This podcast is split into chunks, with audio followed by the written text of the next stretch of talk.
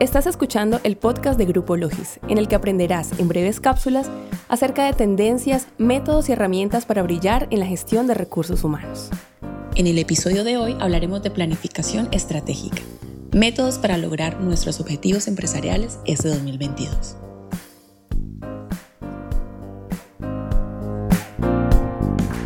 Ciertamente hay decenas de técnicas para organizar nuestros objetivos y verlos convertirse en resultados. De alguna manera, todos reconocemos la importancia de la planeación estratégica dentro de la compañía, porque de hecho hace parte de casi todas las empresas. Gracias a ella se elaboran presupuestos, se establecen los recursos financieros del año y se alinean las prioridades de los equipos en la compañía. A pesar de ser una herramienta esencial, tal parece que es una misión complicada de seguir en la mayoría de los casos.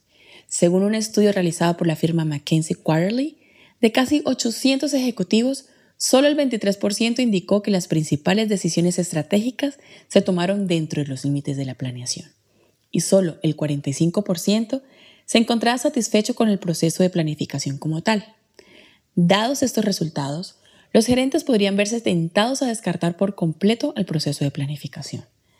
Así que si estás en medio del proceso de ideación del plan estratégico o ya estás en la ejecución, tratando de hacer fluir los objetivos plasmados con los nuevos retos que aparecen en el día a día, y esto se siente un poco como una lucha, como puedes notar, no estás solo o sola. Entonces, ¿qué podemos hacer en el rol como directores para amigarnos con este proceso, hacerlo funcional y más amable? Vamos a dividirlo en tres aspectos que ayudarán a refrescar la perspectiva. Número 1 Escuchar y priorizar. En algunas empresas, el proceso de planeación estratégica se realiza desde la dirección. Va en línea desde la cabeza hacia las áreas que la ejecutan. Pues aunque la alta gerencia funciona como un faro que guía y visualiza las metas hacia donde la compañía debe dirigirse, los equipos y áreas que ejecutan la estrategia son los que manejan el barco, son quienes navegan y conocen cómo son las aguas en el viaje real. Entonces, ¿cómo perderse de los insights y experiencia de quienes están en contacto con el día a día de la operación, con los clientes, con el mercado e incluso con la competencia? Este proceso comienza con entrevistas en profundidad. Puede involucrar a todos los gerentes senior, ejecutivos corporativos y comerciales seleccionados para generar una lista de los problemas estratégicos más importantes que está enfrentando la empresa.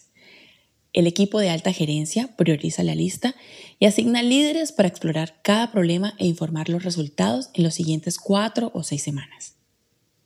Este enfoque hace que la planeación tenga un sentido práctico, un entendimiento del core de la compañía y esté ajustada a la cultura de la empresa. Deja de ser un documento frío que en algunas ocasiones existe como un requisito obligatorio y no como la hoja de ruta que debe ser. Este aspecto nos lleva al segundo factor, que es el tiempo. Tiempo. Los gerentes están preocupados, con justa razón, por los recursos y el tiempo necesario para implementar un enfoque de planificación estratégica basado en escuchar a las áreas y ahondar en cuáles son los verdaderos problemas que se deben abordar y darles prioridad. Este proceso requiere de tiempo, de delinear las estrategias que den lugar a un mapa que haga sentido a cada área del negocio. Una solución fácil y que no es muy común es liberar a los departamentos de la necesidad de realizar este proceso riguroso todos los años. Obligar a las empresas a realizar este ejercicio anualmente es una distracción e incluso puede ser perjudicial, porque cuando llega la hora de idear un nuevo plan estratégico, normalmente los líderes de área están concentrados en ejecutar las iniciativas del último plan, muchas de las cuales pueden demorar de 18 a 36 meses en implementarse por completo. Ese factor tiempo nos lleva al número 3, que es adaptación. Adaptación o flexibilidad. En nuestro podcast número 6 acerca de la metodología Agile, exponemos este método que se ajusta a este aspecto, la flexibilidad y la conciencia de cambio permanente.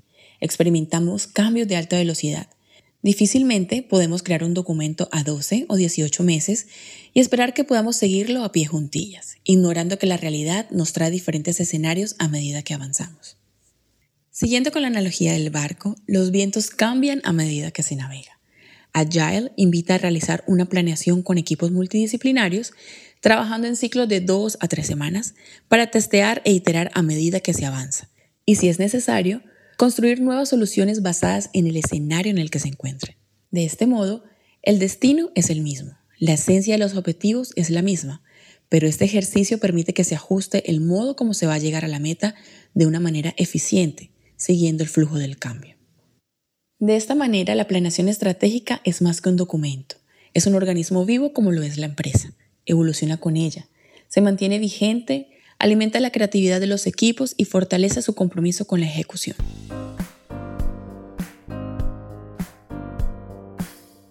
Dentro del mar de posibilidades que existe para socializar la estrategia dentro de la compañía, hoy queremos mencionar una en particular que se adapta a este concepto de amigarnos con el documento, de hacerlo flexible e involucrar a los equipos. Se trata de crear un mapa visual de la estrategia. Esta es una herramienta que proporciona una representación visual simple, limpia y fácil de consultar.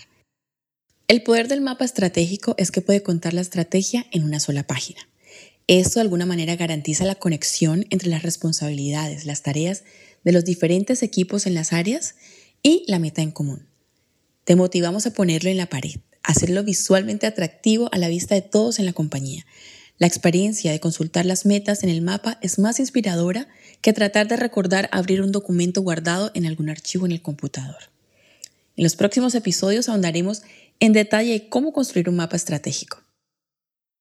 Gracias por escuchar el podcast de Grupo Logis. Esperamos que te animes a implementar los datos e información que te brindamos hoy, que sea un impulsor de crecimiento y que el área de recursos humanos destaque dentro de las estrategias que ha trazado la compañía de la que eres parte. Hasta el próximo episodio.